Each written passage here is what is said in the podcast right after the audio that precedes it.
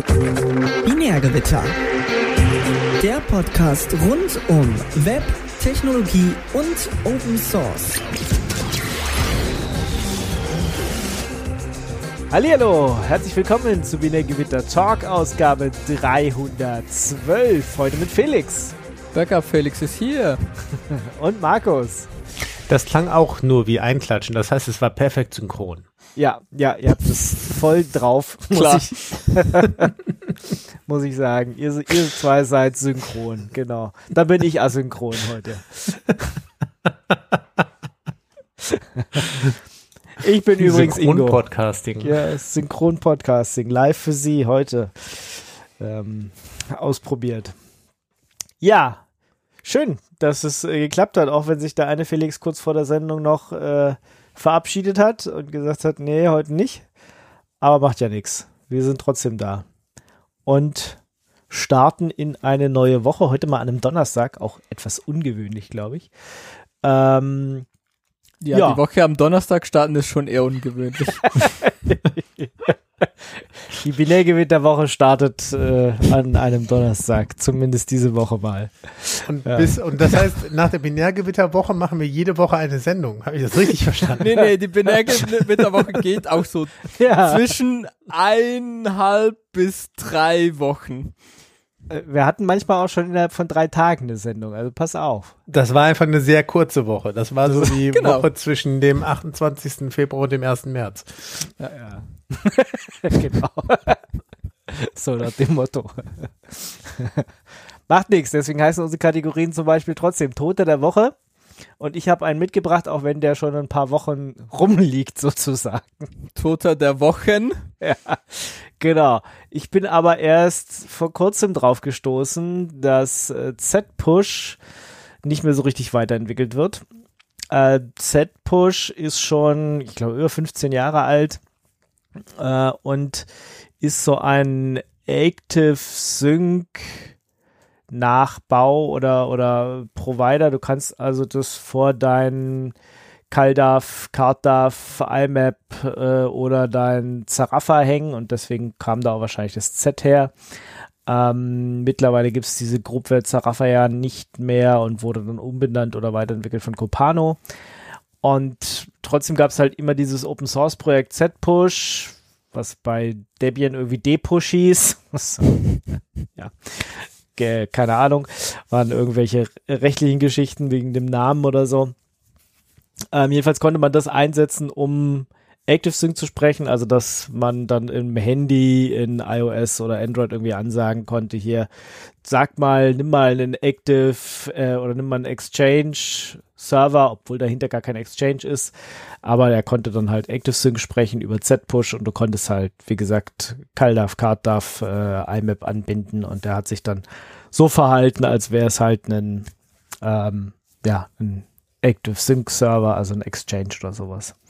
Was immer ganz nett war. Äh, war eine einfache Möglichkeit, äh, gleich mit einem Klick sozusagen äh, E-Mails, Kalender, Kontakte und Notizen oder sowas anzubinden und eben nicht alles extra machen zu müssen. Ich hatte das auch eine Zeit lang im Einsatz, auch als ich noch Copano und Zaraffa im Einsatz hatte. Aber jetzt habe ich gelesen, dass das sozusagen das Projekt sich nicht mehr weiterentwickelt, die Hauptmaintainer da irgendwie nicht mehr antworten, irgendwelche anderen Sachen machen. Und ähm, ja, außerdem hatte ich ja gesagt, ist irgendwie schon ziemlich alt, ist immer noch PHP 7.4 oder sowas und ist nicht wirklich auf 8x ähm, ja, vorbereitet. Müsste man halt sozusagen machen und das macht keiner und deswegen ja, wird's jetzt aus Copano sozusagen auch rausfliegen und die werden was anderes machen. Was ein bisschen schade ist, weil wie gesagt, äh, bis vor kurzem konnte man dann halt sein eigenes Zeug mit anbinden. Wenn es jetzt nur noch die Firma Copano macht, dann werden sie es halt nur noch auf ihr Produkt abstimmen und äh, haben wahrscheinlich wenig Interesse, dass da andere Dienste mit angebunden werden können. Ich glaube, Z-Push war auch noch in Tine oder sowas, also in einem anderen äh, Groupware-Produkt drin. Also ja, genau. Aber wenn es dann halt nur noch von einem Unternehmen kommt, dann werden sie es halt nur noch für ihre Produkte anpassen und für nichts anderes mehr. Von dem her schade, dass ähm, dieses Open Source Projekt eingeschlafen ist. Ja. Das mein Toter der Woche, weil ich das gerade gemerkt habe. Ich werde äh, auch wahrscheinlich Copano jetzt mal abschaffen. Ich hatte das bis vor kurzem noch im Einsatz. Ähm, hab jetzt aber schon vor einiger Zeit angefangen, alles auf Nextcloud umzustellen. Ähm, E-Mails mache ich sowieso über einen eigenen IMAP-Server und nicht darüber. Ich hatte immer das für Kalender und Kontakte immer verwendet. Aber eigentlich wäre es jetzt Zeit, das mal komplett in Rente zu schicken. Und von dem her werde ich mich wahrscheinlich, also von Z-Push muss man sich scheinbar verabschieden, weil es technologisch nicht mehr weiterentwickelt wird. Und von Copano werde ich mich auch verabschieden und alles mit Nextcloud erschlagen. Also, warum will man überhaupt ActiveSync? Weil, wie gesagt, du konntest äh, auf iOS und Android, also Android kann das zum Beispiel nativ ja überhaupt gar keinen CalDAV, CardDAV. Ähm, aber es konnte schon immer ActiveSync und du konntest halt mit einem Account, den du eingerichtet hast, Kalender, Kontakte, E-Mail, Notizen machen und musstest nicht drei, vier verschiedene Sachen einrichten. Hm, Das war halt schon praktisch. I see.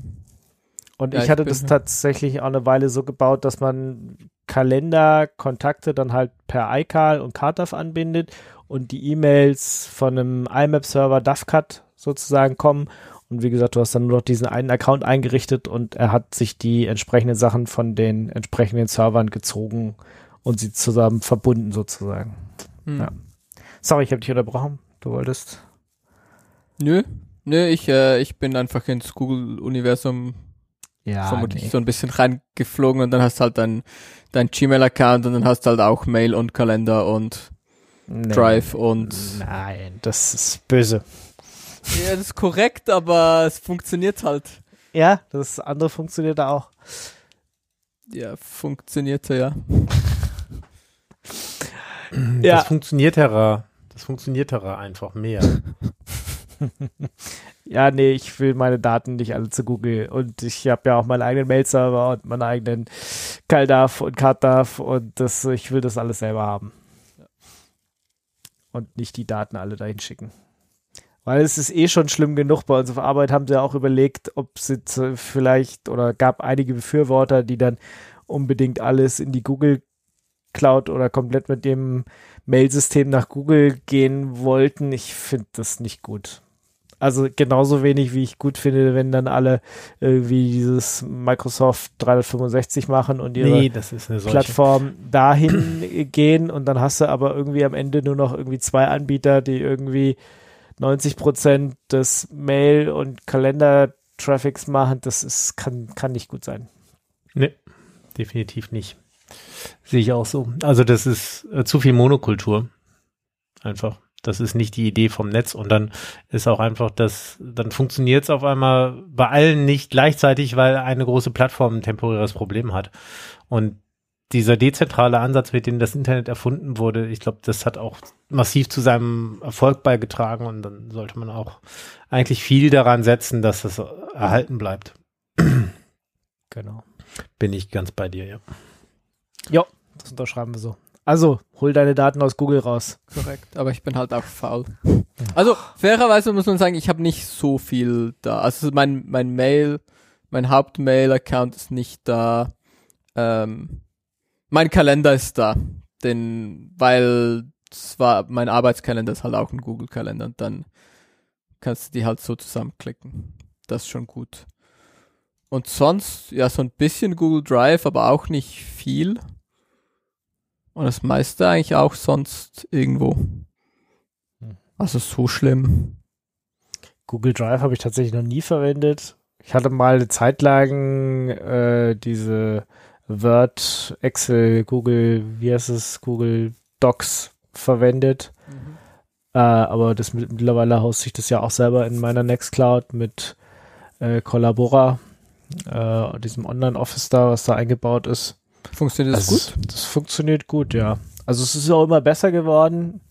Am Anfang war es doch noch ein bisschen langsam, wo man gedacht, hat, hm, pf, ja. Ähm, aber ich, also für die Anwendungsfälle, wo man mal so zu, zu viert oder sowas mal ein Dokument bearbeiten muss, ist das ja super. Ähm, zu mehr Leuten habe ich jetzt Gott sei Dank kein Bedürfnis.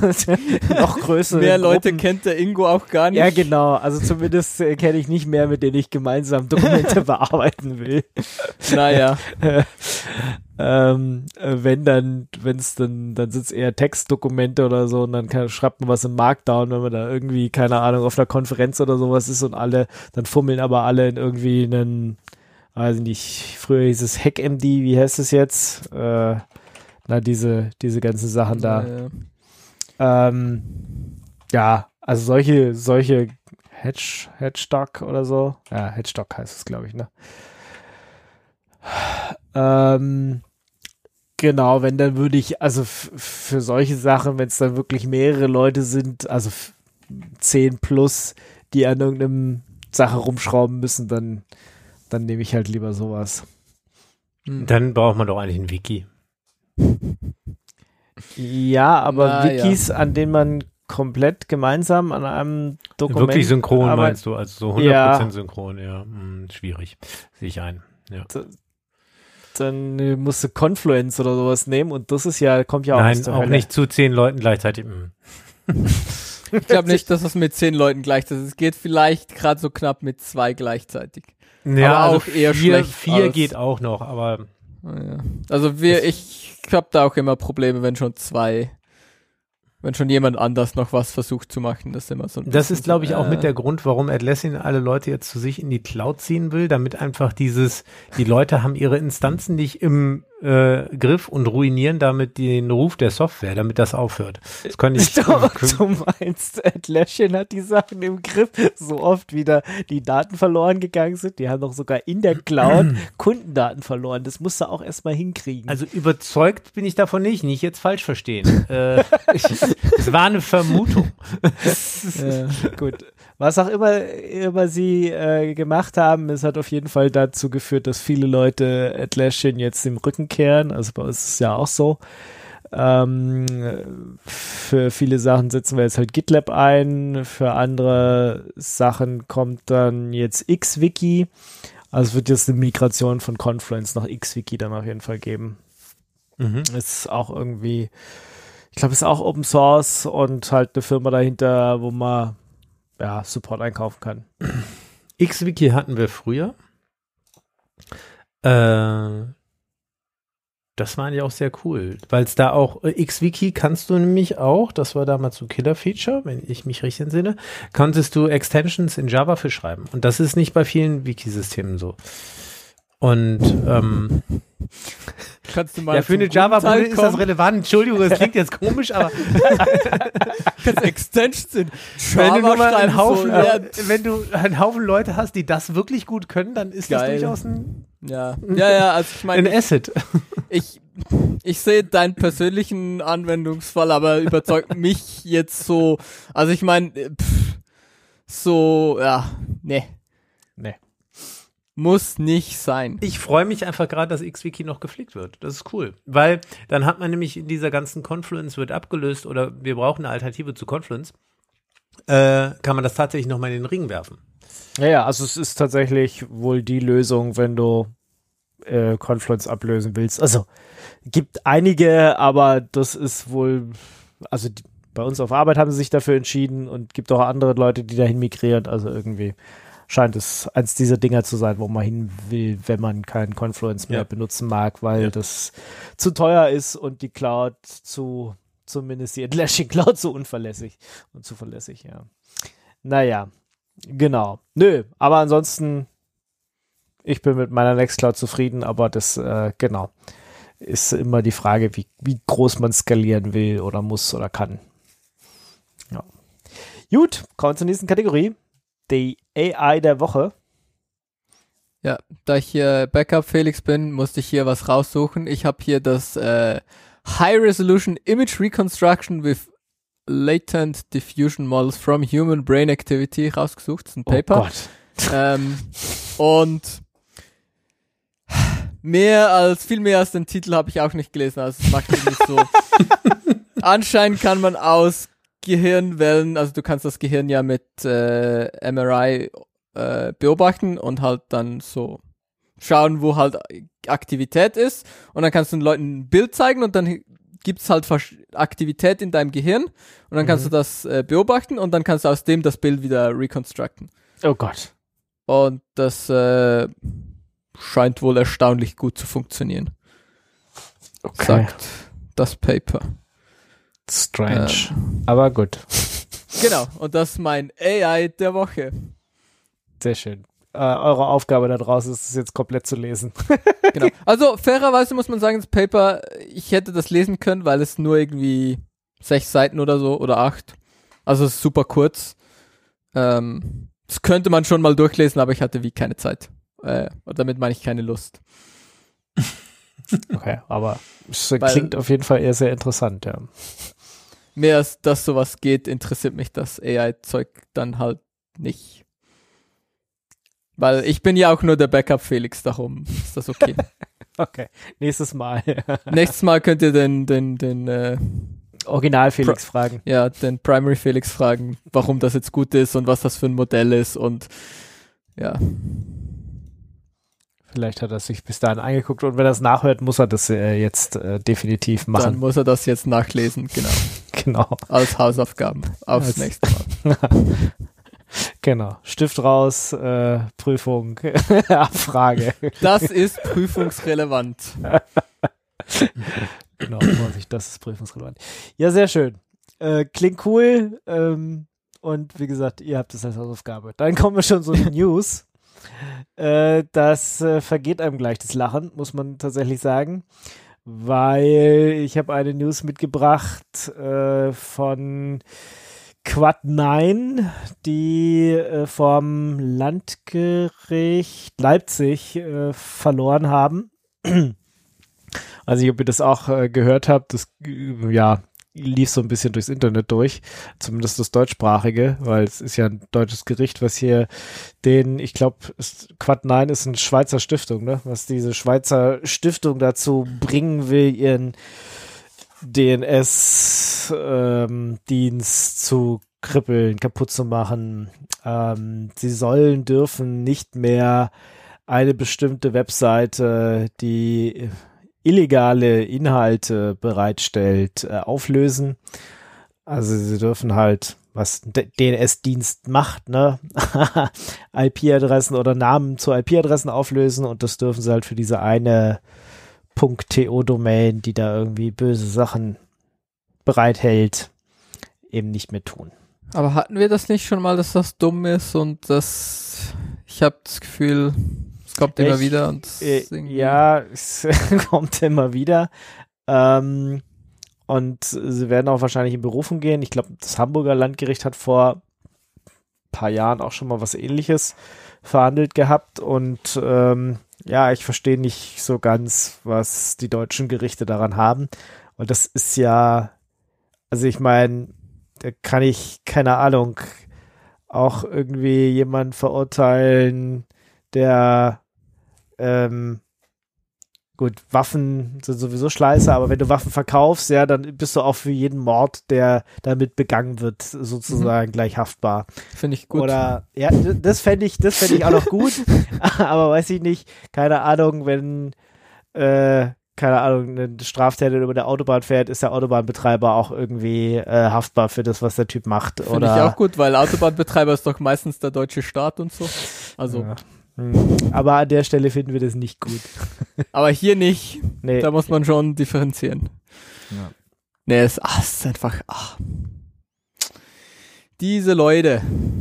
Ja, also ich kann es total verstehen, dass äh, da Urheberrechtsverletzungen begangen werden und man denjenigen davon abhalten will, diese Urheberrechtsverletzung weiter zu begehen, aber da muss man doch halt zur Quelle gehen und nicht einfach irgendjemand, der da zwischendrin sitzt, irgendwie au auffordern, das zu unterlassen. Und ich meine, dieses Urteil geht sogar noch einen Tick weiter. Sie sagen auch, dass man das Quad 9 im vorauseilenden Gehorsam sozusagen jetzt anfangen muss, sich zu überlegen, welche Sachen könnte man dann noch sperren. Ähm, weil da könnte ja noch ganz viel mehr böses Zeug im Netz sein und sie sollten das doch dann mal analysieren und äh, sich überlegen und so. Also das ist einfach ein totaler Übergriff und finde ich schlecht. Also Quad 9 habe ich tatsächlich auch als DNS bei mir hier drin gerade, also so als, als äh, Weiterleitungsresolver. Also mich würde das dann auch betreffen und ich finde es blöd, wenn die jetzt gezwungen sind, immer mehr Sachen abzuschalten und nicht mehr aufzulösen. Dann muss ich halt doch direkt an die Root-Server immer gehen und mir meinen eigenen Resolver betreiben. Also man kann ja, wenn man es kann, sozusagen mit Unbound oder sowas äh, immer direkt die Root-Server anfragen, aber es natürlich wäre es ein bisschen geschickter, wenn man ähm, ja einen Betreiber nimmt, der das auch der lokale Dien Dienste sozusagen in der Nähe bereitstellt. Per Anycast oder sowas. Und nicht jeder einfach immer die Root-Server anfragt. Die Root-DNS-Server. Ähm, ja, also ich weiß nicht, da, da werden, werden DNS-Dienste und ich meine, wenn das Urteil jetzt so für Quad 9 gilt, dann wird das halt auch für alle anderen DNS-Provider gelten müssen. Ähm, werden die halt gezwungen, Sperren da einzuführen. Und das kann nicht in unser allem Interesse sein. Nee, aber wenn die das proaktiv tun, ist das sicherlich im Interesse derer, die das forcieren, weil ähm, da müssen sie ja selber nicht mehr so viel so genau nachhaken, wenn die schon sind. So viel so Unsicherheit im Raum steht, dass da äh, schon von eine gewisse Eigendynamik entsteht, dann ist ja schon genug geholfen. Mhm. Kann ich mir schon vorstellen, dass das das Kalk Kalkül ist. Ja, aber dass die deutschen Gerichte da einfach so willentlich mitmachen. Also ich meine, gibt ja auch Möglichkeiten, das mit Störerhaftung zu machen oder den als Provider wirklich zu sehen und äh, dann zu sagen, aber alles das haben sie verneint, haben sie explizit ausgeschlossen und gesagt, nee, also sie sind hier, also der DNS-Provider ist jetzt tatsächlich für diese Urheberrechtsverletzung haftbar zu machen und sie müssen das unterlassen, sonst äh, gibt es hohe Strafen bis hin auch, dass die Geschäftsführer da entsprechend in Haftung genommen werden. Und das finde ich schon, also ich meine, es ist ja nicht so, als würden die diese Straftat begehen, nämlich diese, diese Lieder oder was auch immer da hochladen und bereitstellen. Das tun sie ja nicht. Sie lösen nur Domains zu IP-Adressen auf. Nicht mehr und nicht weniger. Also es ist, es ist, äh, es ist also ich finde diese Urteil echte Frechheit. Kann ich nie anders sagen. Mhm. Es ist schon, ja, es zeigt vielleicht auch einfach, dass diese Materie nicht einfach genug durchdringbar ist, als dass das ein, ein Gremium von Richtern entscheiden kann, die fachlich unbewandert sind. Also die lesen sich in so Sachverhalte ja ein und lassen sich beraten. Und anscheinend scheint das meistens zu reichen. Aber diese Beispiele zeigen, dass es in dem ganzen IT-Kontext vielleicht mittlerweile doch zu abgefahren ist um das wirklich einordnen zu können. Weil ich, hm. ich kann mir das nur so interpretieren oder mir nur so erklären, ähm, dass die halt einseitig beraten worden sind. Und dann lässt sich das natürlich so darstellen, als wenn das hier ein sinnvolles Urteil wäre. Ja, aber es gibt scheinbar irgendeinen Gutachten, aber jetzt weiß ich nicht, wer es in Auftrag gegeben hat, der das eher in Richtung Quad 9 sieht. Von dem her ist auch komisch. Aber wie gesagt, ich weiß jetzt nicht, ob das vom Gerichten ein Gutachten war oder wer das da erstellt hat. Mhm. Ähm, ja. Äh, ja, aber trotzdem, also ich meine, es wird ja Gerichte geben, die sich auf bestimmte Sachen spezialisiert haben, wo man dann davon ausgehen kann, dass die Richter in der Sache ein bisschen mehr Ahnung haben. Äh, jetzt weiß ich nicht, wie das bei diesem Landgericht in Leipzig ist, ob sich das in, äh, sich da die Richter nur einlesen sozusagen und dann Urteil fällen müssen oder da tiefer drin stecken, aber insgesamt ist, ja, ist das einfach nicht gut. Ja, das war so ein bisschen der, das, der, der Downer letzte Woche sozusagen. Das äh, fand ich doch ein bisschen, ja, oder fand ich doch ziemlich kritisch. Ja. Gut. Dann auch noch was, ja, worüber man diskutieren kann, ob, äh, ob man das gut findet oder nicht. Äh, Ubuntu oder Canonical, äh, unser, unser Freund sozusagen, äh, macht ja viele eigene Sachen und so äh, auch die Geschichte Snaps, Flatpak und äh, so weiter. Und jetzt haben sie halt bekannt gegeben, dass dass ab der nächsten, nächste, ja, nächsten Version, nämlich Ubuntu 23.04 Luna Lobster ähm, Flatpak nicht mehr automatisch vorinstalliert ist. Sondern man definitiv ausschließlich Snaps dann nehmen soll. Ja. Ähm, Ja. Sind einfach salty. Hab, also, haben wir, haben wir hier drüber geredet oder so? Ähm, LXD ist ja eines dieser Pakete, die famously only available in Ja, ja. Snap. Ja. Ähm, Hattest du dich aufgeregt drüber? Ja, ja. ja, ja. Und jetzt gehen aber alle dazu hin, das irgendwie ähm, wieder in Debian-Pakete zu packen. Also äh, Debian Bookworm wird wieder ein, ein, ein apt-Package für, für LXD mitbringen. Okay. Das heißt, du kannst da dann einfach apt-install LXD machen. Und ja, finde ich schon gut. Und es gibt ein PPA, ähm, was auch apt-Pakete drin hat, wo man den Scheiß nicht über Snap installieren muss, weil Snap, ne. Nein, danke. Nicht bei mir. Ja, bei dem Snaps ist es halt so, dass, dass die halt alle nur von Canonical sozusagen bereitgestellt werden. Ja, Oder das, sehr, sehr ich viele mein, halt. Ich meine, das ist irgendwie ein philosophisches Problem, ein Problem mit irgendwie wie Open Sourceig oder nicht Open Sourceig das ist. Da bin ich auch voll bei dir, das ist ein Problem, aber wie wir ja auch schon established haben, ich benutze auch all diesen Google-Scheiß. Ähm, ich bin da schon ein bisschen schmerzbefreit. Mhm. Äh, aber es ist halt einfach auch technisch eine dumme Lösung. Ist so, versuch mal einen Snap in einem CH-Root zu benutzen. Ist so, get fucked. Geht halt nicht. Du kannst keine Snaps, du kannst nicht Snap in CH-Root installieren und dann das CH-Root paketieren und dann irgendwo shippen. Es geht nicht. Ist technisch nicht möglich, weil, ja, ist halt ein Service und bla bla bla bla bla bla. So, äh, don't care. Dann macht's halt nicht. Also, baut halt was, was funktioniert oder lasst's halt. Aber kommt nicht mit so einer Scheiße und dann zwingt Leute, das zu benutzen. ne. Nee. So. Ekelhaft. Ja. Genau. Aber ich habe, glaube ich, schon mich, äh, ja. Du hast es schon mal gerantet, ja, drüber. Ich, ja, ich glaube, Leute Ah, wissen, einmal wie oder ich, zweimal. ja. kein, kein Freund von Snaps. So persönlich. Ja, also ich, wenn man jetzt eine Ubuntu, ja, oder was, was auf Ubuntu aufbaut, äh, sozusagen, also auch Kubuntu, äh, Xubuntu oder sowas, also alles, was da so die Flavors sind, da hat man jetzt eben Pech gehabt, da wird man jetzt auf Snap gezwungen.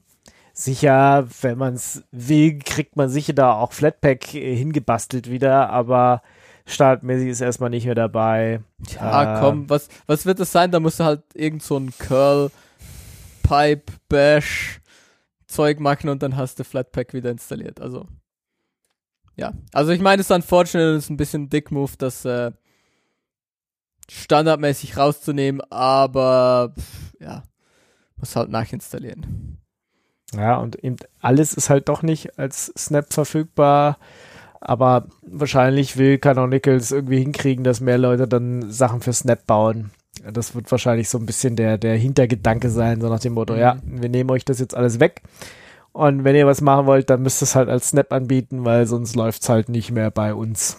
Und äh, Ich werde das aussitzen, wie ihr Upstart oder wie hieß dieses Desktop Environment Dingsy, dieses UI. Was äh, auch also tot mir ist, haben sie oder? als mir haben sie als Server gebaut gehabt und darauf wäre Unity oder sowas, ne? Ja, ja, irgend so, sowas und ja, ja, das ist auch alles. Man muss es einfach auswarten. Ja, ich bin auch froh, dass ich nicht sehr viele Sachen mit Upstart gemacht habe, sondern das habe ich Gott sei Dank auch abwart. Ja, da ich jetzt auch meistens eher Debian verwende, habe ich das tatsächlich ähm, ja ausgesessen sozusagen. Die meisten dieser tollen Ideen von Canonical kann man einfach aussitzen und dann es geht vorbei. Na, gucken wir mal, wie, wie viel Atem sie bei Snaps beweisen. Ja, kein, das. Warum, also ich meine, nenn mir einen guten Grund, warum sie jetzt plötzlich irgendwie einen langen Atem haben und nicht irgendwie in, in, in, in einem halben Jahr sagen, oh, dieses AI, JetGPT ist voll das, voll die Hot Topic, wir machen da was. Hm. Wir haben da Snap eine coole Lösung. ist uns egal. Ja, und Snap ist uns egal und ah, ist die Open Source Community, niemand will es maintainen, ja, dann lassen wir es halt sterben. Ja. Na, ich bin ja tatsächlich überrascht, wie viele Leute UB-Ports äh, noch verwenden, also dieses Ubuntu Mobile sozusagen, dass da sich tatsächlich eine Community gefunden hat und sehr viel noch pflegt und das auch für neuere Telefone anbietet. Also ich hätte gedacht, dass sich das nicht lange hält und verschwinden wird, aber es werden jetzt tatsächlich immer noch neue, für neue Telefone wird es immer noch entwickelt und rausgebracht. Das beeindruckt mich schon sozusagen. Aber da gibt's nicht so wirklich eine Alternative, oder? Na, doch, also du hast äh, von Plasma Mobile über Sailfish, über äh, kannst ja auch eine Android oder so ein downgestripptes Android, also ein Android oder Google gibt's ja zigtausend, die du da installieren kannst. Ähm, dann hast du noch so ein Mobile Debian, gibt's mittlerweile auch. Also da gibt's einige, wenn du das willst. Mobian, also da gibt es irgendwie viel Zeug tatsächlich, was auf diesen ganzen Smartphones läuft. Sogar Leute, die neue Sachen entwickeln, aber dass trotzdem immer noch Ubuntu Phone oder Ubuntu Mobile oder UB-Ports da tatsächlich aktiv sind und neue Sachen von der Community immer kommen, finde ich beeindruckend. Finde ich doch krass, dass das immer noch und tatsächlich eins der bekanntesten sozusagen in dem Bereich ist. Und du auch ne- neue Telefone kaufen kannst, also dieses, äh, wie heißt es, Volia Phone oder so. Ah, ich hab's schon wieder vergessen. Keine Ahnung. Ja, ja, also da gibt's einige, die du da kaufen kannst. Aber ja, also ich meine, ja, also ich meine, schön. Schön, wenn es äh, weitergeht. Wenn das Leute tatsächlich brauchen. Aber, tja. Ähm, what's next? Realtime. Wir bleiben bei Ubuntu. Realtime Ubuntu is now generally available. Ähm, Realtime Ubuntu, was mhm. ist, was ist das? Mit einem Realtime Kernel oder was? Ja, Oder? ja, genau. Okay. Ähm, Also ich setze ja auch einen Realtime-Kernel hier ein. Äh, der, ich habe jetzt gerade ein Ubuntu Studio und da ist ein Realtime-Kernel immer dabei. Oder nicht immer dabei, aber kannst du dazu installieren. Aber jetzt, was jetzt ist es von Canonical äh, abgesegnet. Bis sie Genau. das dann demnächst wieder anders überlegen, wie wir gerade Ja. schon established haben. vermutlich, ja. Aber jetzt für, für, für ein paar Versionen gibt's ähm, ja Commercial Support für Realtime Ubuntu, auch auf Ah. ARM, also nicht nur x86. Okay. Ähm, ich bin gar nicht sicher, ob auch x86, aber auch auf ARM sicher. Ähm, ja, und sie wollen halt in diesen äh, Naja, alles, was on the edge ist hier, from cloud to edge, steht hier in diesem Artikel drin. Ja, ganz, ganz ja, wichtig. genau. Äh, sollen halt ja, ist auch ein bisschen, also ich, ja, Marketing und Sales-Zeug, aber ich meine, Realtime-Patch ist wenigstens eine gute Sache. Nicht so wie andere Ideen, die sie so haben. Das stimmt. Ähm, und ja, da kommt ja auch immer mehr in Kernel rein. Der wird ja auch immer kleiner. Ähm, Das Pa- Patch-Set, genau. Dass, dass man nicht, ja. nicht, nicht mehr wirklich viel patchen muss, sondern dass das meiste im, im normalen Kernel eh schon drin ist, ja. Genau. Und vielleicht ist es dann irgendwann nur noch eine Config-Option und vielleicht ist es dann einfach standardmäßig enabled. Weil ich glaube, es gibt nicht so wirklich viele Gründe, warum das nicht standardmäßig oder zumindest das meiste standardmäßig in deinem Kernel sein könnte. Ja. Nö, aber ist doch äh, gut, wenn sie da jetzt, oder wenn, wenn man es haben will, sozusagen, dass man einen Ubuntu Genau. mit, mit dem Support einfach einkaufen kann und das ist gut. Kannst du jetzt halt einkaufen, was schon eine gute Sache ist. Sehr gut. Immerhin mal eine gute, eine gute Genau. Ubuntu News oder Canonical News. Genau. Sie machen auch gute Dinge, so ist es nicht. Ja, sie haben ja auch viel getan. Also ich will das ja auch immer gar nicht schlecht reden, was, was Ubuntu äh, alles für Linux geleistet hat, also was Canonical für Linux geleistet hat. Äh, ähm, ja, also das ist tatsächlich ein Einsteiger-Linux gewesen und mit, äh, wie, wie sie die CDs am Anfang verteilt haben und die Community aufgebaut haben und so, das ist schon Wahnsinn. Ist bloß komisch, dass sie danach so ein paar Entscheidungen getroffen haben und sich jedes Mal an den Kopf fasst und denkt, das äh, hättet ihr das irgendwie besser kommuniziert und irgendwie mehr Leute mit eingebunden und mal irgendwie anders vorbereitet, dann wäre es vielleicht auch geil geworden, statt irgendwie zu sagen, nee, wir machen das jetzt so und das ist technologisch halb ausgegart äh, und ach, so nach drei Jahren haben wir keinen Bock mehr drauf und machen wir das wieder ganz anderes, weil wir den nächsten Hype hinterher rennen. Mhm. Also es ist ja auch, dass sie den X-Server abgekündigt haben, sozusagen was anderes machen wollten. Das sind ja alles richtige Entscheidungen. Ähm, bloß halt, wie es getroffen wurde und dass es dann halt, ja, nicht der Mehrheitsweg war, sondern sie was eigenes machen wollten und damit dann halt jedes Mal auf die Schnauze gefallen sind, ist halt, das muss man halt kritisieren. Also Canonical und Ubuntu super Sache, bloß halt so in so ein paar Umsetzungssachen. Ach, schade das. Ja, Aber gut. Ähm, andere gute News, äh, ich wusste es gar nicht, aber anscheinend kannst du auf deinem FreeBSD kein NProc ähm, machen. Also es gibt dir halt die Nummer. Was ist NProc? NProc ist das Ding, was dir sagt, wie viele CPUs, CPU-Kerne du hast. Und was du mit, damit normalerweise machst, ist, du packst es halt in dein Build-Script oder so.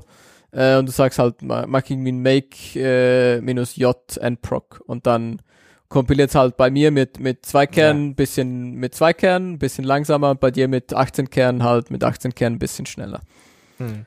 Ähm, und ja, der Benefit ist halt, du musst jetzt nicht mehr so viele Scripts patchen, ähm, weil das jetzt halt auf FreeBSD, äh, was ist 13.2 auch einfach ähm, installiert ist und halt ne, ne, einen Core-Count zurückgibt. Ähm, ja, das macht halt das Patching einfacher, weil du halt Linux-Software dann einfacher auch auf dein FreeBSD portieren kannst. Gut, gut. Genau. Darum, gute Sache. Und äh, damit auch äh, 13.2 kommt bald. Ich glaube, äh, weiß ich gar nicht. Release Candidate 2 oder 3 ist jetzt, ähm, gibt's.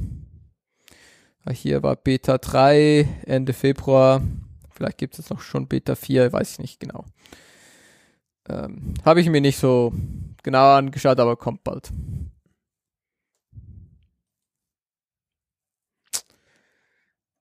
Genau. Gut. Und dann was auf Reisen. Du musst noch Zumindest. hier das Ich muss- AI so. musst du. Ich muss was sagen. Meinst du äh, Yes. Themen? Soll ich Themen sagen? Thema? Genau. The Ja, aber nicht. Nächste- ach, Ingo. Nicht Was? 15 Mal, jetzt hast du die AI wieder verwertet. Ach, Quatsch. Das, das wird doch sowieso nix. Unsere Ja, gut. AI Ja. ist Äh, doch. Irgendjemand muss dieses Interface dann. Irgendjemand muss ein Skript anwerfen. Und ich Ja, weiß nicht, ich habe gehört, das ist krank. Ja, vielleicht kann er skripten noch. Das werden wir dann sehen, genau. Ob, äh, oder ihr werdet es sehen, ob wir überhaupt äh, Chapter Marks haben in der Sendung. Ja. Hm. Genau. Ja, du warst auf Reisen. Ich war auf Reisen. Ich war am äh, Config Management Camp in Gent. Ähm, Ach, so Das spricht man war- das aus, okay. ich, ich glaube. Ich- also auf auf so so wie die Leute das da sagen auf Englisch und auf Deutsch ist es vielleicht es ist äh, sowieso hier Belgien und so super confusing auch mit so Bahnhöfen die dann irgendwie zwei verschiedene Namen haben ähm, und du dir immer noch nicht so sicher bist, bin ich jetzt am richtigen? Ist das der gleiche? Ist das ein anderer? Ist das einer, der einfach nur ähnlich heißt? Ja. Ähm, Oder war es die französische Aussprache oder die niederländische? genau, es Tja. ist einfach, ist es einfach, ähm, ja, ist es einfach Dutch? Ist es Flämisch? Ist es ähm, einfach Französisch für den gleichen Bahnhof? Oder ist es halt einfach ein anderer Bahnhof in der Nähe? so ein bisschen, Aber du bist hingekommen, ja. ich bin da hingekommen mit dem Zug und ich bin auch wieder nach Hause gekommen mit dem Zug. Das hat alles wunderbar geklappt. Ich habe schön, ähm, ich bin via ähm, Paris gefahren. Also der schnellste Weg aus der Schweiz mit dem Zug ist halt ähm, von Zürich Paris und dann Paris äh, Brüssel ähm, so rüber als durch Deutschland. Durch Deutschland könnte man auch, geht aber halt irgendwie ein bisschen länger, weil keine Ja. direkt Naja, und Ja. plus, weil wir, nach bis Köln kommst du noch schnell und dann haben sie irgendwie zwischen Köln und Belgien ist irgendwie langsam, bis es dann danach dann wieder plötzlich schnell geht. Aber das ist Da ist äh, ja auch das hohe Fender zwischen und so, ne? Da ist ja durchaus auch ein bisschen Landmasse.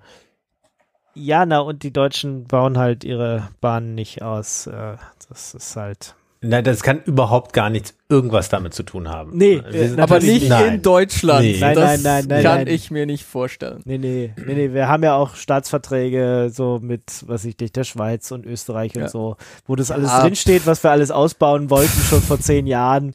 Und äh, Passiert, die, passiert. die irgendwo. anderen sind alle fertig, bloß die Deutschen denken, ach, komm, das hat, Wir hat noch ein halt- paar Jahrzehnte Zeit. Noch Straßen bauen, nicht vergessen, ne? Straßen bauen. Ja, ja, Straßenbahn. Autobahnen sind halt auch toll.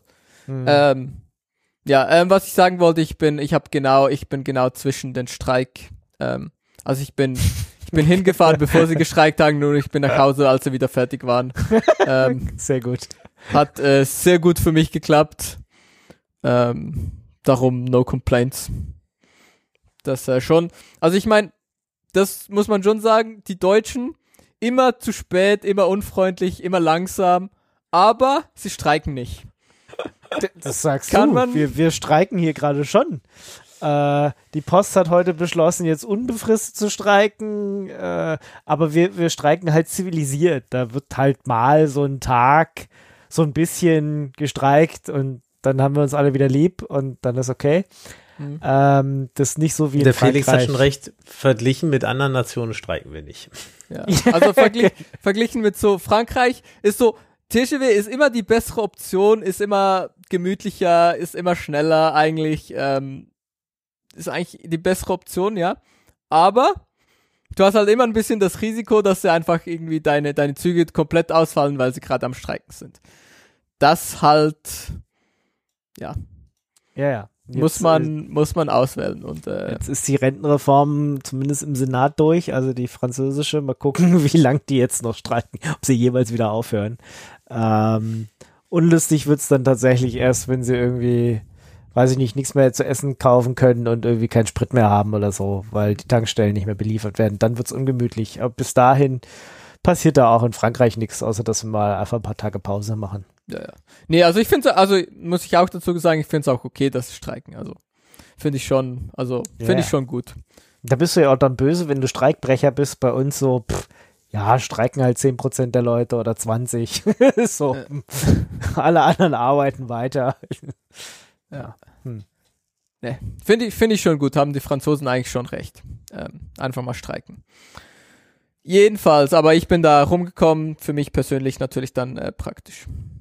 Ähm, Gut, und was hast, was hast du gesehen? Was Genau, gab's aber was habe ich gesehen? Ich habe meine erste GitLab Contribution gemacht, da? so yay me. Uh, okay. Ähm, ich habe Uh, cool. technically zwei gemacht, aber die zweite ist immer noch so ein bisschen hängig und die erste war nur so Doc Change. Ah. war ähm, easy peasy, also es waren einige GitLab-Leute da. Ähm, ich glaube, sie haben auch ein bisschen gesponsert und so. Ähm, ja, ist nicht super große Konferenz. Ähm, ich habe hier die den Main, also der Main Track wurde auch äh, recorded. Ich habe da mal so ein paar Talks, die ich gesehen habe, rausgeschrieben. Ähm, hier der, der erste, den ich cool fand, war äh, eBPF. Superpower äh, Dynamic Kernel. Ähm, eBPF, wir erinnern uns, ist dieses ähm, Ding, wo du so kleine Programme schreibst, die dann im Kernel-Kontext laufen, wo du dann lustige Dinge mitmachen kannst, äh, zum Beispiel deine ähm, dein Network Routing zum Beispiel, also du kannst auf deiner Netzwerkkarte kannst du halt bevor deine Netzwerkpakete überhaupt im Kernel landen, das heißt irgendwie durch diesen ganzen Kernel-Stack gehen, was halt Zeit und Memory und ressourcenintensiv ist, kannst du halt gewisse Pakete schon mal rausfiltern oder so oder halt irgendwie äh, rerouten oder so Zeug. Du kannst irgendwie ähm, äh, Pakete zum Beispiel zwischen Containern hin und her routen, ähm, ohne dass du durch, wirklich durch den Kernel müssen und so ein Zeug. Ähm, ja. ja. War sehr spannender Talk, was da halt geht, eben für, für irgendwie so Routing und Tracing und ähm, was da für Tools gibt und, und so. Ähm, was habe ich dazu noch aufgeschrieben? Genau, es ist halt eBPF ähm, mehr, mehr, mehr sicher, als wenn du halt dein Kernel-Modul schreibst, weil eBPF gibt dir halt so ein paar Garantien. Also es ist ziemlich schwierig mit einem eBPF-Programm deinen Computer zu crashen. Und wie wir alle wissen, oder alle, die schon mal ein Kernel-Modul geschrieben haben, ist ziemlich einfach, das mit dem Kernel-Modul zu machen. Ähm. Weil die meisten Leute auch nicht äh, gut C, C++ können. Äh, ja. Genau. Also halt einfach, ja, es ist halt einfach, wenn du es nicht irgendwie tagtäglich machst, ähm, genau. Es enabled halt viel, viele Leute Dinge effizient und schnell und gut zu tun, äh, die das vorher halt irgendwie nicht konnten. Oder das ist eigentlich eine coole Sache. Darum, diesen Talk kann ich empfehlen. Ähm, dann gab's Ignites, ähm, dieses Talk-Format, wo du nur so, ich glaube, 5 Minuten und 20 Slides hast oder so. Und die Slides ähm, sind auto-advancing. Mhm. Ähm, das ja. war auch sehr interessant. Also, das finde ich einfach immer interessant, weil da hast du halt die Möglichkeit über viele verschiedene Dinge, viele verschiedene Dinge in relativ kurzer Zeit zu sehen. Das halt so für ähm, Leute, die die TikToks schauen. Talks, Talks für Leute, die TikToks schauen. Sind okay. Ignite Talks. Ähm, genau. Das sind ein paar coole.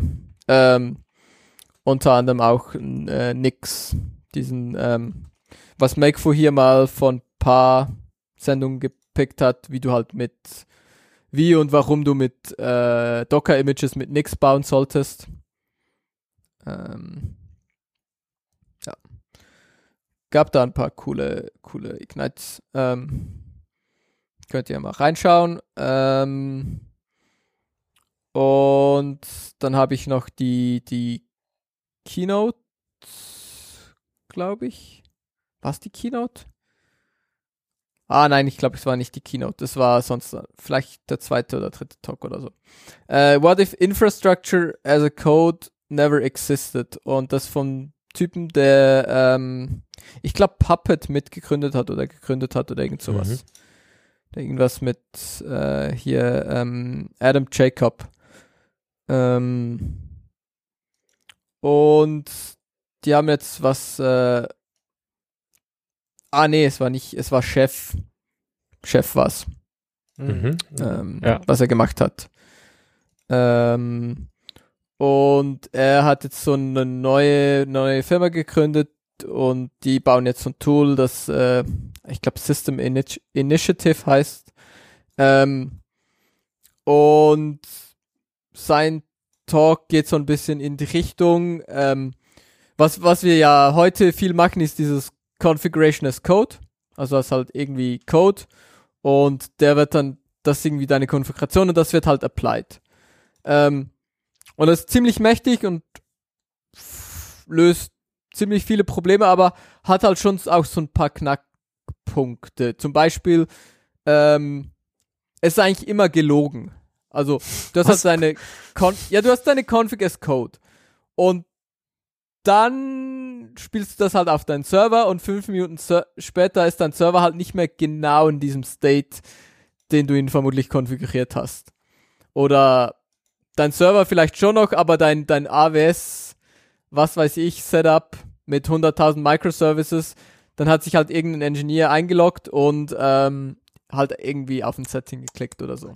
Oh oh. Und dann ist halt deine Config as Code reflektiert halt nicht Ja, zwangsläufig den aktuellen Working-Zustand eigentlich. Genau, ja, ja. den Working-Zustand. Und das ist eigentlich so diese Lüge, die wir uns alle, alle ähm, Ja, vorspielen mit Config as Code, weil auch dein Server, wenn er, wenn er nach einem Jahr probably hat sich halt jemand eingeloggt und hat da halt irgendwas noch gemacht in diesem Jahr. Und es nicht genau dieser State, wie er aus dem Config as Code rausgefallen ist.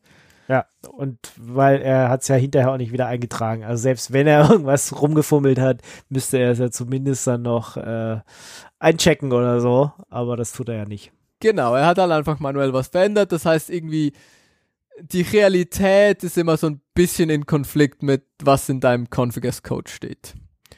Ähm, und sein, ja, sein neues Startup, die, die, der neue Approach ist halt, das nicht, nicht ein Config as Code oder so zu haben, sondern halt irgendwie das an so ein Agent zu binden.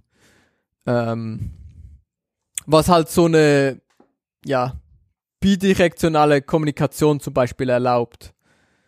Ähm, das heißt, du hast irgendwie deine Realität und du hast halt, ähm,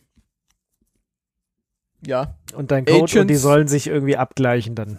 Und genau. Und wenn, wenn sich halt deine Realität ändert, dann bekommst du halt irgendwie so ein Pop-up ähm, und bekommst halt so eine Liste mit Changes, wo du siehst so, mein Agent hat dieser State, meine Realität hat diesen anderen State und dann kannst du halt Changes in beide Richtungen pushen. Also du kannst halt, wenn du zum Beispiel weißt, wie du etwas irgendwie in, in AWS konfigurierst auf dem GUI, dann musst du jetzt nicht mühsam herausfinden, wie schreibe ich das als Config as Code, sondern du kannst es einfach auf dem GUI machen und dann kannst du diese Change, dieses, diesen Change halt in dein Agent reinnehmen und dann ähm, ist der persisted. Und dann, wenn du zum Beispiel dein, dein, dein Zeug restagest, ähm, kannst du das halt restagen vom Agent und dann hast du die, kannst du die Config wieder reapplyen im Prinzip.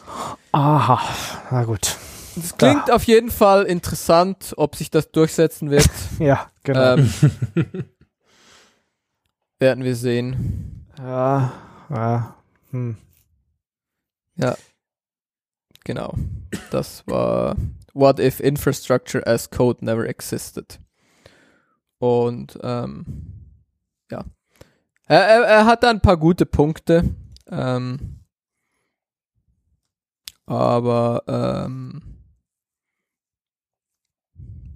ja, ob, Okay. ob sich das, ja, ob das wirklich eine gute Idee ist, wird sich halt irgendwie auch erst zeigen, wenn man es dann halt mal ein bisschen ausprobiert und sieht, ob es das tut Ja. oder nicht. Oder Ähm, wenn es dann die ersten Experience Reports dazu gibt. Ja. Genau.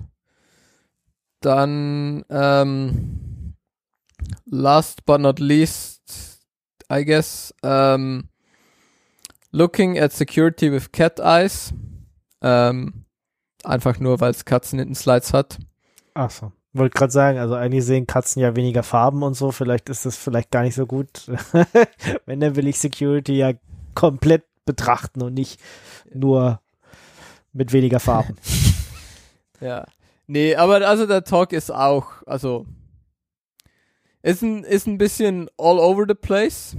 Ähm, aber ähm, ist schon auch ziemlich interessant. Also es, es geht ähm, um OpenCut, also OpenCAT. Ähm, und das halt so ein System, was dir im Prinzip erlaubt, Pentests zu automatisieren. Ähm, und er, er erzählt halt ein bisschen die, die Background-Story dazu, wie das gekommen ist und äh, wie diese Systeme zusammenspielen und so. Ähm, ja. Und also die Software sieht ziemlich interessant aus und ziemlich gut gemacht. Ähm, ja. Und es erlaubt dir halt irgendwie so, ähm, ja, ist im Prinzip so ein ziemlich großer Tool-Suite mit, mit verschiedenen Tools, die dann halt zusammenspielen, ähm, die dir erlauben, Pentesting zu automatisieren und dann hast du halt so einen Pentest-Report für dein Zeug und dann kannst du zumindest so einen gewissen Stand von ähm, ja, Security ähm, garantieren. Mhm. Und du kannst dann halt so ein Paper produzieren, wo das dann halt drin steht, dass du gewisse, gewisse Dinge erfüllst und so.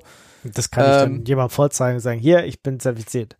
Genau. Oder, oder, zerti oder nee, hier ist mein Papier, bitte zertifizieren Sie mich. Ja, so Hm. ungefähr, genau. Und sie haben halt auch so, so die, die Capabilities of, äh, wo, wo du dann halt zum Beispiel schauen kannst, so, wann ist ein Problem das erste Mal entdeckt worden und wie lange hat es gedauert, bis es gefixt wird. Ähm, da kannst du halt auch so, so Aussagen machen und ähm, ja, schauen, ob, ob jemand sich halt irgendwie an diese Vorgaben hält oder nicht.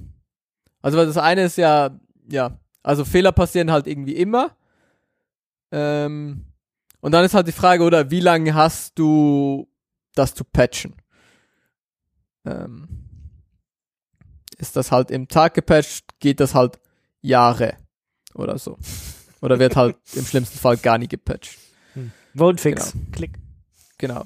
Und die, die, das ist irgendwie mostly äh, gesponsert von äh, the Ministry of Health in the Netherlands.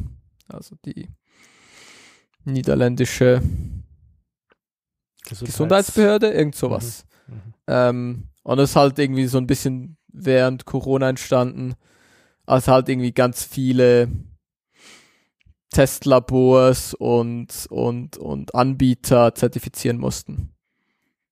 Ähm, Mhm. Genau. Okay, Das- und, ja. und die ganzen Videos kann man sich angucken. Also es ist alles aufgenommen. Genau, also alle die, die ich jetzt hier erwähnt habe, sind vom Main-Track äh, und die sind alle aufgenommen. Da habe ich den Link reingepackt und es gibt noch ein paar mehr. Ähm, es gab ein paar mehr Tracks. Ähm, aber die sind, glaube ich, nicht recorded worden, weil, ja, Budget und Zeit und Ja. Okay. Und das Camp war irgendwie wie viele Tage? äh, drei ish, glaube ich. Schon lange her. Aber also es ist auch so ein bisschen so. Also ich glaube, die Konferenz ist so zwei Tage und der dritte Tag war dann mehr so ein ähm, mehr dann noch, wo die Fringe-Events passiert sind.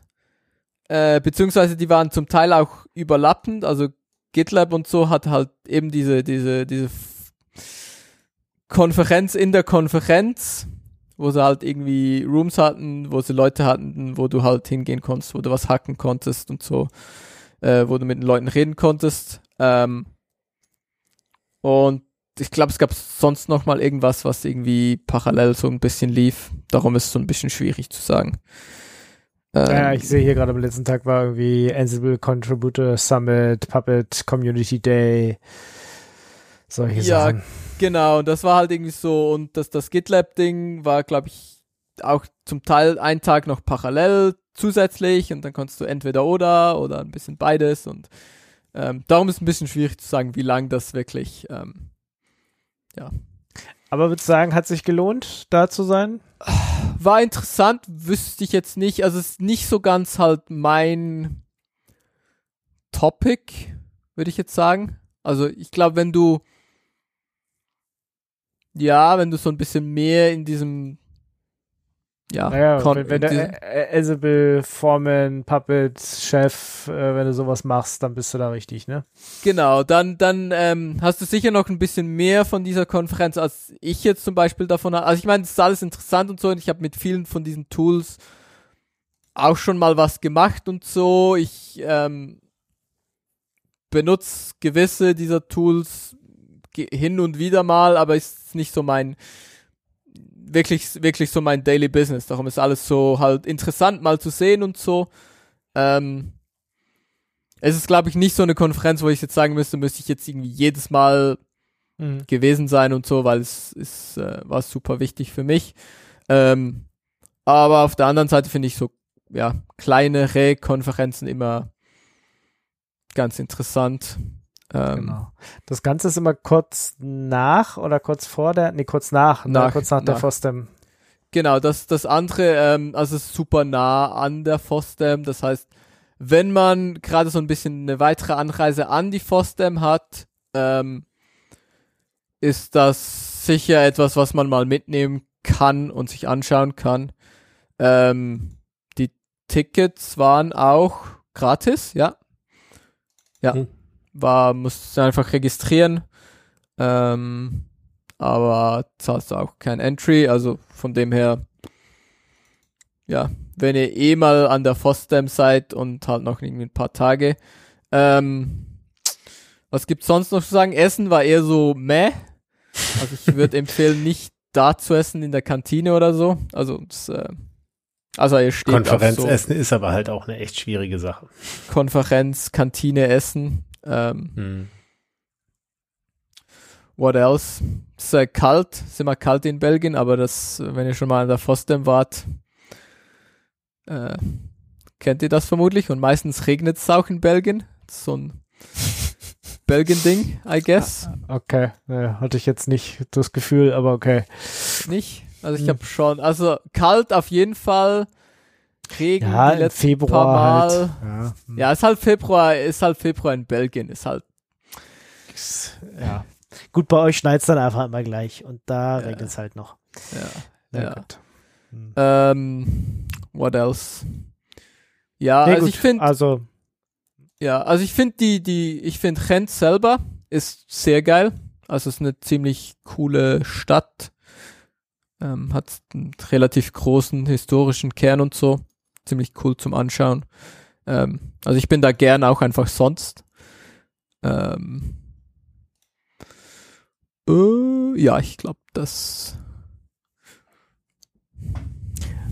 Also kann man mal mitnehmen. kann man mal machen. Äh, insbesondere Und- wenn man irgendwie was mit Ansible, Puppet, Chef, äh, Config, Gedöns äh, eh zu tun hat oder sich da weiterbilden will.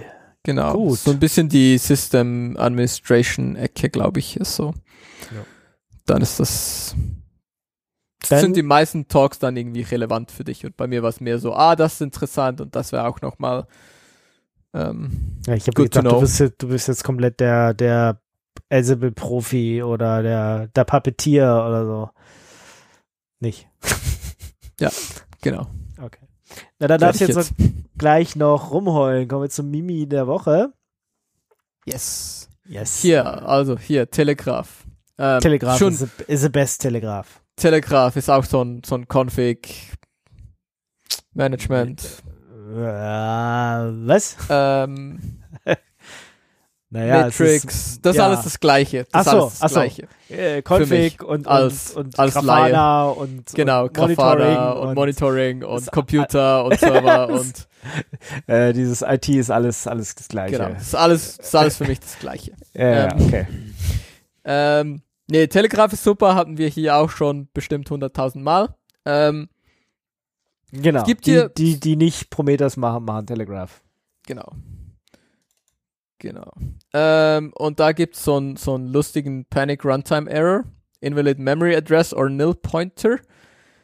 Ähm, und stellt sich raus, wenn du das halt irgendwie, da gibt's in der, in der neuesten Version, also es ist auch schon ein bisschen her, ähm, in der neuesten Version, wenn du äh, Telegraph in einem ähm,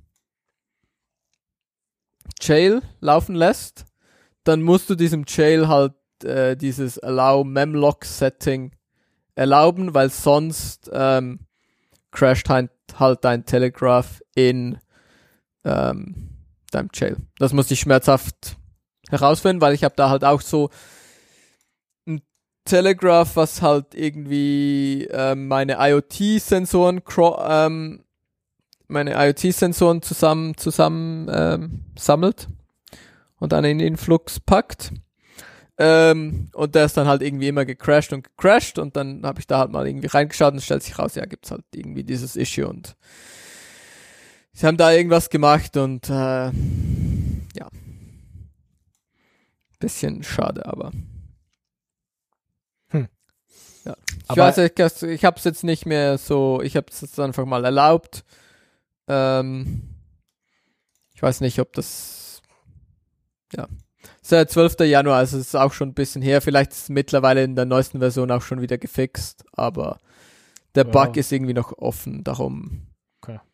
Es kommen regelmäßig irgendwie neue Versionen von Telegraph raus, also die sind da. Äh, die sind da schnell, aber ich weiß nicht, ob dieses spezifische Problem schon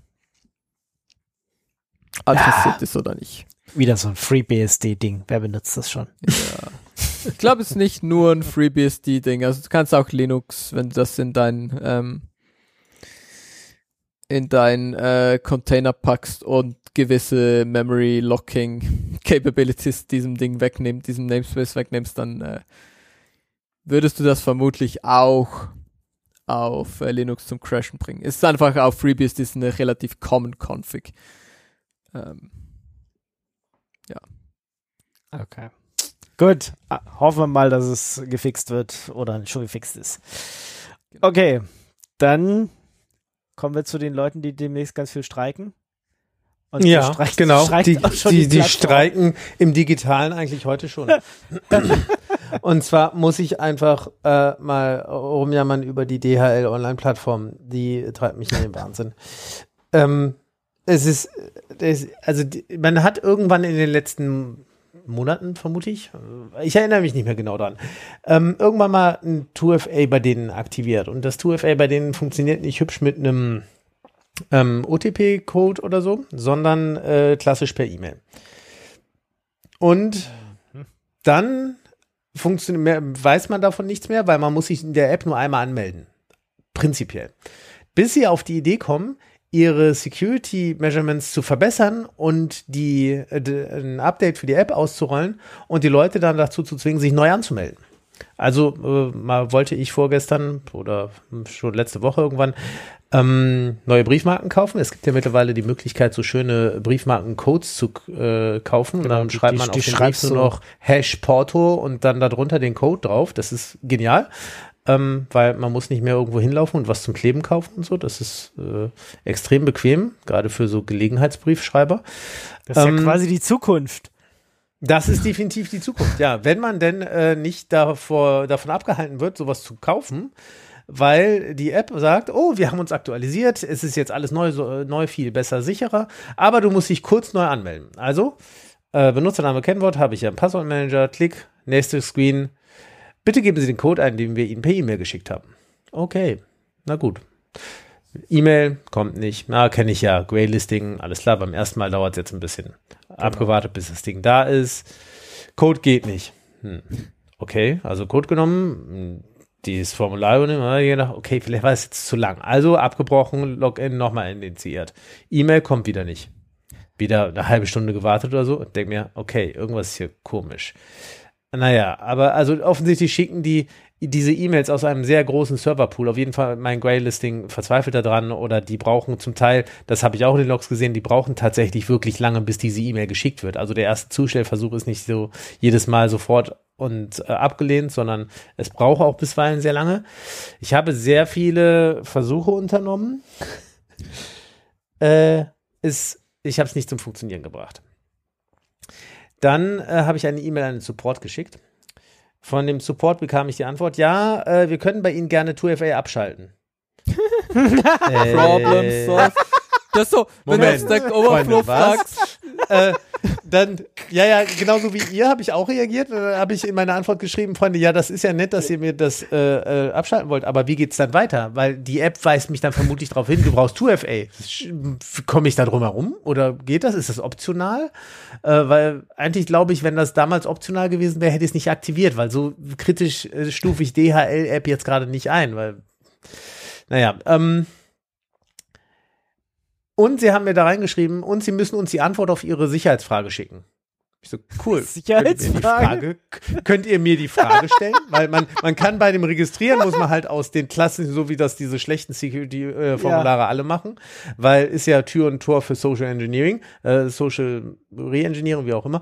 Ähm, Ja, aber die haben das halt und die haben mir aber in dieser Support-Antwort nicht die Frage mitgeschickt. Also musste ich in diese E-Mail, die ich denen dann zurückgeschrieben habe, reinschreiben, Punkt eins, das ist nur ein Workaround, keine Lösung. Könnt ihr mir bitte sagen, woran es liegt oder habt ihr da selber kein Interesse dran oder was? Äh, übrigens, sie äh, schlugen mir auch vor, meinen Account doch einfach zu löschen und mich neu zu registrieren. Ja. So, Mach doch das, ähm, Markus. Ich sehe das nachdem Problem ich- nicht. Ja, ja, genau. Nachdem ich dann äh, gestern Abend wieder auf einem Punkt war, wo ich irgendwas aus dieser App raushaben wollte, ähm, habe ich dann nochmal versucht mit dem Login, ging nicht. Äh, dann habe ich mir gedacht, na gut, dann äh, versuche ich jetzt einfach, mich nochmal zu registrieren.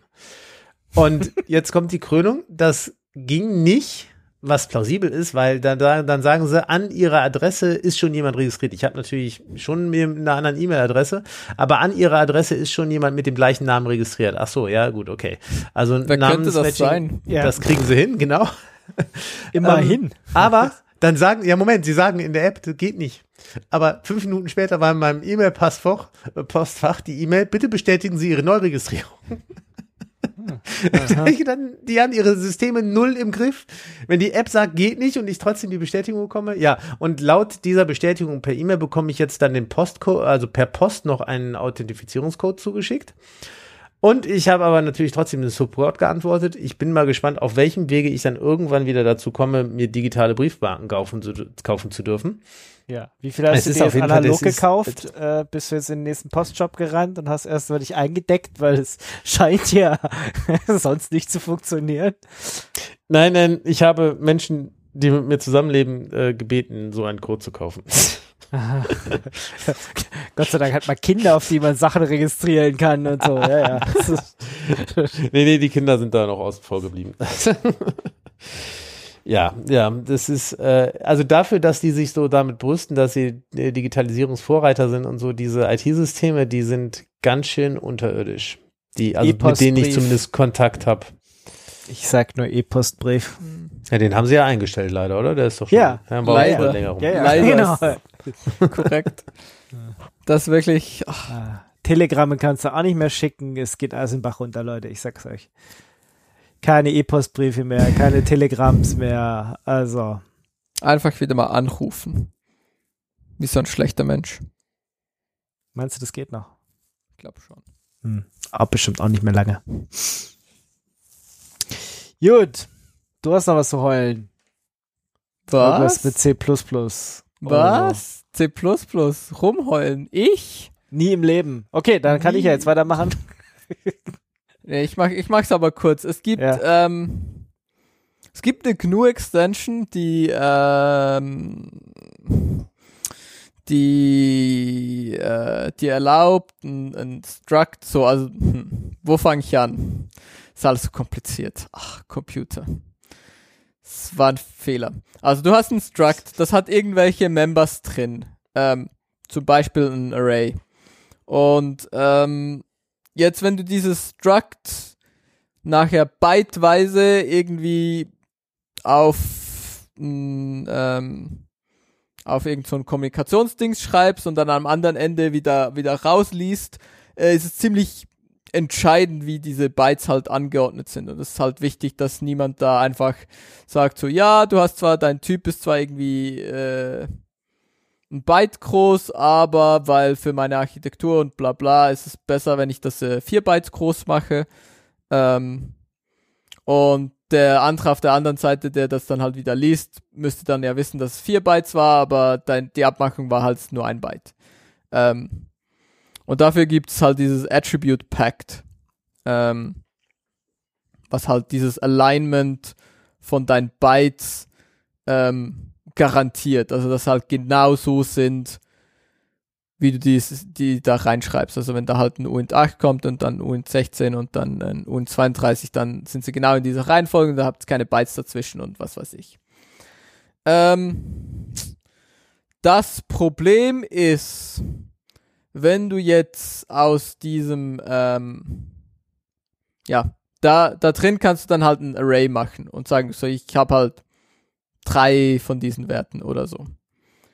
Ähm, also ich habe halt dreimal zwei Bytes oder irgend sowas. Ähm, und die haben dann halt so einen logischen Meaning und wenn du dieses Array dann ähm, in Vektor packen möchtest, dann äh, funktioniert das leider nicht, weil, ja, vermutlich, weil ähm, diese, diese Standard äh, Begin und Standard End, ähm, wo du halt den Pointer, den, den Start- und Endpointer bekommen würdest, halt erwarten würden, dass das halt aligned memory ist, ist es halt aber nicht. Das gibt aber keinen Fehler oder so, sondern es gibt dann halt einfach äh, einen Vektor mit zu viel oder zu wenig Werten. Ähm, ja. Und das ist alles so ein bisschen, ach, warum? C++. So kaputt. Deswegen machen wir jetzt alle Rust. Ja, genau. Es ist besser. Es, äh, einfach Rust machen. Äh, ich kann auch was rumheulen. Und zwar IPv6. Warum machen wir IPv6? Ne? IPv4 Weil tut es doch cool auch. ist. Ja, Nee, ja. Also bei uns auf Arbeit haben sie jetzt an einigen Servern IPv6 eingeschaltet, also Dual-Stack sozusagen. Ähm, und ich benutze S-Shuttle, um mich quasi, also Purmans VPN-Lösung sozusagen, weil bis äh, das richtige VPN ist, keine Ahnung, ist Cisco oder irgend so ein Dreck, der, ich will, will mich damit einfach, also einfach per SSH einloggen und fertig und einfach über SS Shuttle, über S Shuttle einfach alles durchtunneln. Hat bisher immer gut funktioniert. Ähm, ich habe aber nie bisher drüber nachgedacht, dass es tatsächlich IPv6 nicht durchtunnelt, sondern nur IPv4. Ähm, selbst wenn du da IPv6 mit angibst, sagt er einfach, nee, in dem Modus, in dem ich gerade bin, geht's nicht. Also ich muss es mit äh, NFT, also Network äh, Filter, da du den anderen Modus sozusagen einschalten. Ähm, dann kann er auch IPv6 tunneln, aber da mein Jump Host nicht richtig IPv6 kann, komme ich auch nicht an den einen Rechner, der dann hinterher IPv6 kann und natürlich im DNS beide Sachen eingetragen hat und die Firewall, die äh, sagt auch nicht reject oder so, sondern droppt einfach IPv6 Pakete, weil die ja von außen kommen und es ist kein IP, du kommst per IPv6, also nicht einfach so wie die per IPv4 auch nicht. Also es sind öffentliche Adressen innen, ja. Also wir haben große Subnetze tatsächlich, die richtig geroutet werden normalerweise im Internet, aber sie sind trotzdem über eine Firewall abgeblockt. Also du kommst nicht einfach ins Netz rein, auch wenn es öffentliche IP-Adressen sind. Weder IPv4 noch IPv6. Ähm, wenn jetzt aber im DNS beides aufgelöst ist, nimmt ja dein ja, dein Stack zu Hause einfach erstmal IPv6 als allererstes. Jetzt die Firewall aber dann nicht irgendwie sagt, nee, du darfst hier nicht, ich rejecte dir das, sondern die das einfach droppt, wartest du da ziemlich lange auf so ein Timeout und ich äh, will mich dann auf diesem Server einloggen und denke, hä, warum geht denn das nicht? Und irgendwann geht's dann, wenn er dann nämlich diesen IPv6 Timeout macht und dann IPv4 probiert und dann auf diesen Server kommt. Aber das ist jetzt irgendwie keine Lösung, mit der man irgendwie arbeiten kann. also, es waren so mehrere Ebenen, die da schief gehen. Erstens, S-Shuttle kann kein IPv6, das habe ich gelöst. Aber trotzdem funktioniert das interne Routing noch nicht so richtig. Also IPv6 neuer Scheiß, es ist immer noch Scheiß, definitiv, weil es ist, es Ingo. tut, es tut einfach weh, es macht, macht keinen Spaß. Das ist, äh, ich, ich will's nicht. ich will's nicht, weil es funktioniert nicht. nein. Das ist nicht korrekt, Ingo. IPv6 ist toll und gut und schön und neu. Und Ja, wir alle wollen das. aber nur wenn es richtig ist. Nicht, wenn es halb kaputt ist. Ja, aber das, äh, ach, das ist ein, euer Deployment ist kaputt und nicht ein IPv6-Problem. Ja, hausintern geht's, aber eben nur, wenn du. Ja. Oder du willst halt ein, ein korrektes VPN, was halt dein Zeug alles korrekt verpennt, dein korrekt durch den Tunnel packt. Oder ja. Ja, gibt viele, viele Oders. Äh, Ich will einfach, dass es richtig funktioniert. Hm. Oder du ich kannst euch einfach, kannst du nicht den, also mit V6 hast du jetzt dein, dein eigenen Präfix zu Hause, oder? Und das kannst du den an der Firewall eintragen und dann kannst du direkt ohne. Ja, ist, äh, das, geht, das geht vielleicht, wenn du in so einem kleinen Betrieb arbeitest, aber in so einem großen Ah. Betrieb darf ich nicht auf die Firewall. Das ist, äh, Pabalapap. Du musst nur wissen, wen du fragen musst. nee, nee, nee, nee. Doch, doch, das ist auch in großen Betrieben so, weil Ja, ja, Genau. nee. Hm. wenn du weißt, wer du, wen du fragen musst, dann äh, geht immer alles. Ach so, okay. Ja, ja. Ich wüsste schon, wen ich fragen muss, aber das hilft leider nichts. Ich weiß nicht, ob es so viele Leute gibt, die ihren Job riskieren wollen. Genau. Für der, der Typ da im Homeoffice äh, will mit seinem IPv6 direkt. Direkt. Genau. Weil dem vertrauen wir natürlich. Äh, allen Direkt. anderen, allen, Subnetzen nicht, aber dem, dem Server. einen zu Hause. Ja. Ja. Tja, Kannst du nicht, kannst du nicht einfach äh, einen Teil von eurem V6-Netz zu dir nach Hause? Nee, kann ich auch nicht. Kannst du auch nicht, okay. Bisschen enttäuschend, Ingo. Ja, ja. ja. Bisschen enttäuschend. Da musst du halt trotzdem ein richtiges VPN machen oder so. Gutes Ja. als Dual-Stack VPN. Ja, ich, Also ich meine, wenn du eh einen Jump-Host hast, kannst du auch irgendwie Open VPN machen oder so. Also nee, ich kann das nicht. Ich darf das nicht. Das, äh, es ist, äh, ja. Du kannst siehst, ja auch auf Port 22 oder so. Also ich meine, du kannst ja offensichtlich von außen rein SSH. ja. Ja, das ja, darfst ist- du dann wieder. Das ist ja, Ja, auch. ja. So, so Also- wie ich letztens bei jemand anders einfach, weil sie SSH-Ports, alle SSH-Ports abgedreht haben, dann einfach auf Port 80 mein SSH aufgemacht habe. Ja, ja, es ist halt Genau, good Ja. enough. genau. Wir droppen jetzt alles, was über Port 22 ra reingeht. Ja, aber ob über Port 80 SSH reingeht oder HTTP, gucken wir halt nicht nach. Ja, dann, Ja. Dann halt nicht. dann halt nicht, genau. Ja. Ja, ist jedenfalls, IPv6 ist einfach, ist immer noch ein Mysterium. Das, äh, das geht, das wird sich nicht durchsetzen. Hm.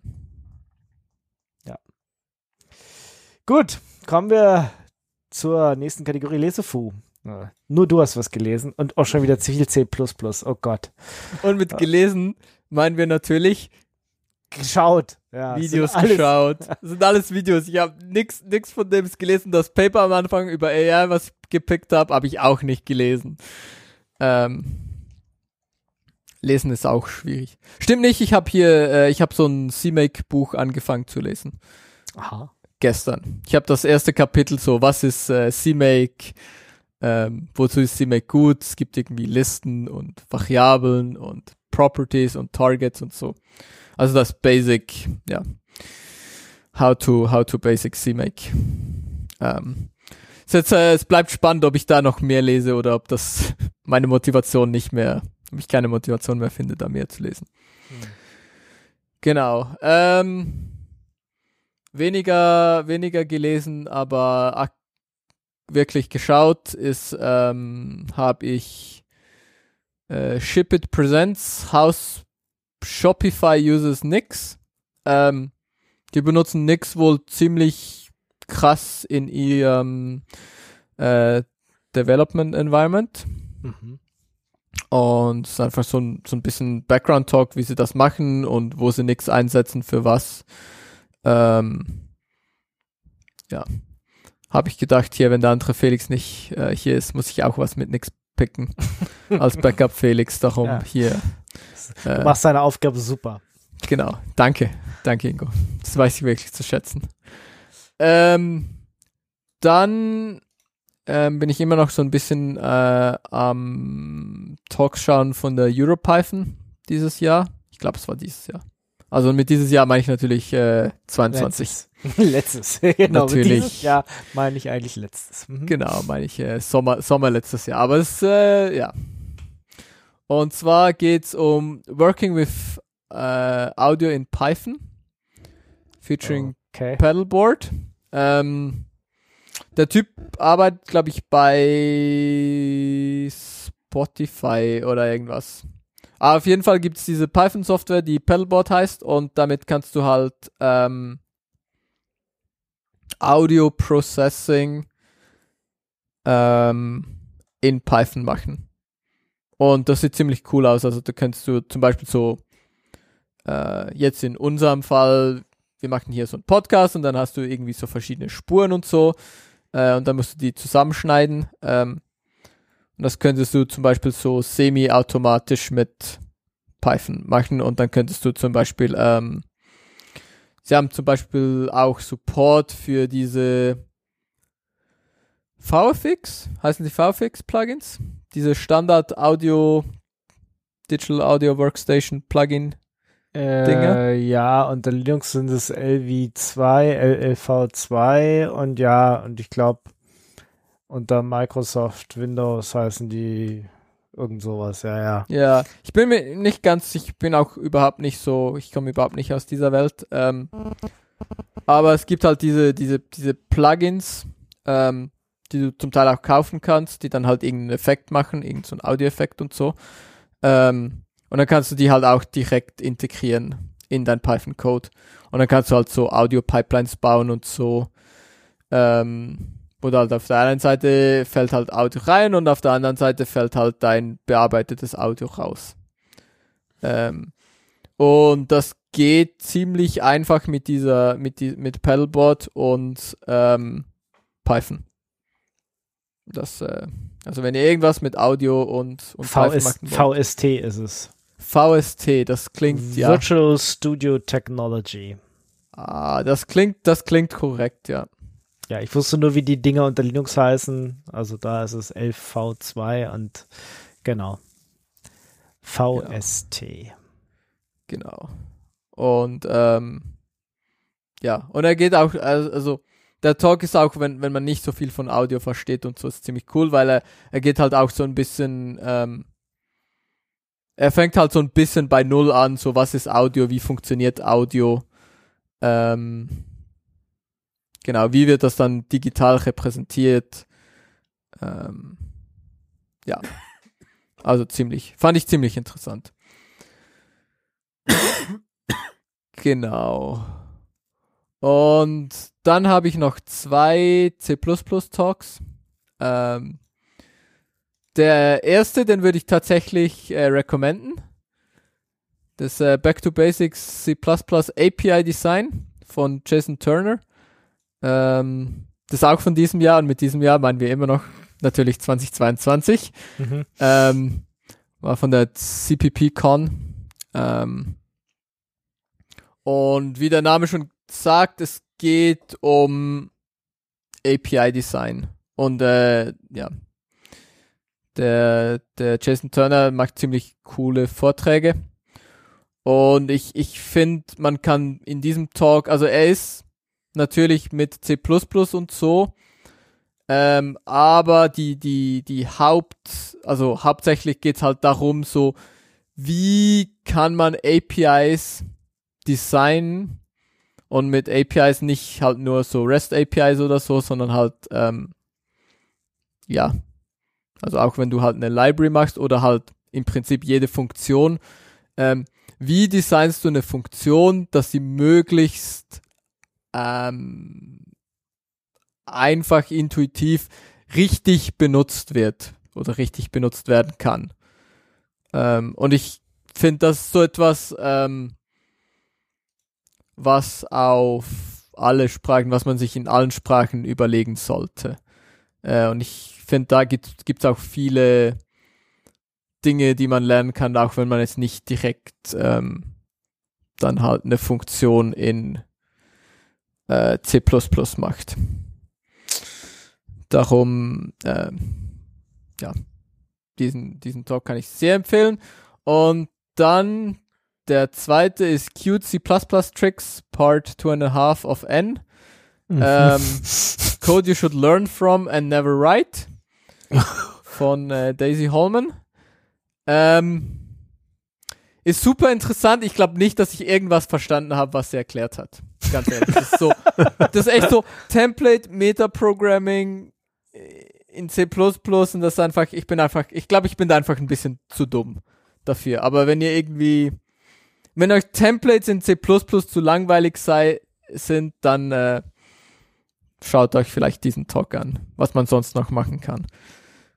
Ähm, genau, was äh, verrückt, was alles geht. Gut. äh, kommen wir zur letzten Kategorie, den Picks. Und, Picks. Äh, Jawohl, da habe ich einen Markus hat was. Ja. Ja, und zwar äh, der gute Klassiker 23, nichts ist so wie es scheint, ist im Moment in der RBB Mediathek zu finden. Wenn also hm. Lust, äh, jemand Lust hat, äh, ja, schon lange nicht mehr gesehen. Ja. Nochmal ein Klassiker der äh, Hacker-Filmkultur zu gucken. Ähm, es geht um den berühmten KGB-Hack aus den 80ern. Hm und dem, dem Schicksal des Karl Koch. Ähm, ich fand den, ich finde den schön, den Film. Ich finde den echt sehenswert. Deswegen dachte ich, erwähne mal, dass der wohl gerade in der RBB-Mediathek ist. Gut. Da muss man aber ähm, in Deutschland sein oder so. Oder? Ein VPN nach Deutschland aufmachen. Ja, ja. Reicht auch. Irgend sowas. Mit IPv6. genau. ja. Cool. Sehr schön. Ja, da sind wir schon durch mit dieser kleinen feinen Sendung, äh, der 312. Und äh, ja, wir verabschieden uns dann in die nächste Binärgewitterwoche, die irgendwas zwischen ein bis drei Wochen beträgt oder so. Und äh, hoffen, dass der Arno Felix bis dahin wieder gesund ist und wir dann mal wieder zu viert machen können. Und ja, bis dahin wünsche ich euch wie immer eine frohe Zeit. Passt auf euch auf, habt Spaß. Am Gerät. Ich gerade sagen, okay, jetzt ist er schon eingeschlafen, der Markus. Nee, nee, ich war irritiert. Du sagst sonst habt viel Spaß am Gerät. Was? Nein. Die Formulierung echt? war eine andere. Echt? Vielleicht schlafe ich auch schon. Bis zum nächsten Mal. Ciao, ciao. Tschüss. Ciao.